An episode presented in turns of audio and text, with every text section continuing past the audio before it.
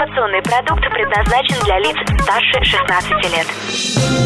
Новое вещание. В ритме планеты. Хочу новости. Три, два, один. Теплые новости. Всем привет, меня зовут Влад Смирнов. Сегодня в выпуске теплых новостей. Изменения в работе электронных кошельков, снижение доходов российских предпринимателей, приземление корабля от SpaceX и компания Microsoft собирается купить американский TikTok.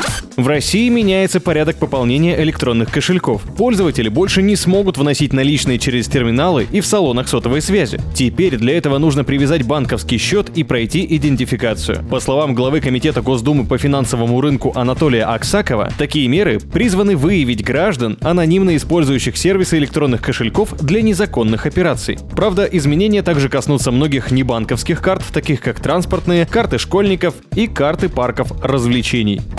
Предпринимательские доходы россиян признаны рекордно низкими за последние 20 лет. Их доля во втором квартале 2020 года составила 3,5% от всех доходов населения. По данным Росстата, предыдущий минимум был зафиксирован в 2019 году и составил 5,7%. По словам экспертов, такой спад связан с ограничениями для бизнеса из-за пандемии коронавируса. Притом больше всего пострадали сферы услуг, торговли, спорта, гостиничного бизнеса, ресторанов и массовых мероприятий.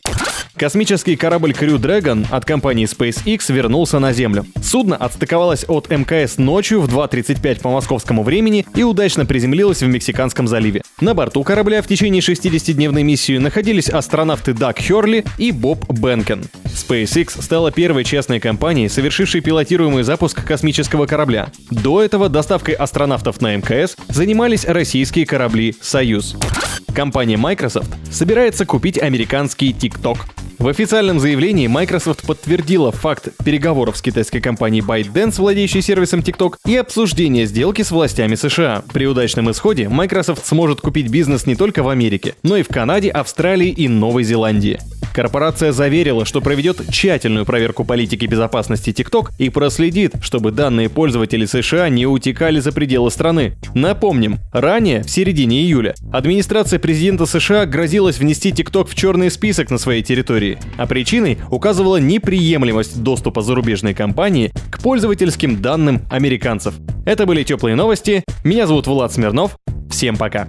Новое Вещание. Теплые новости.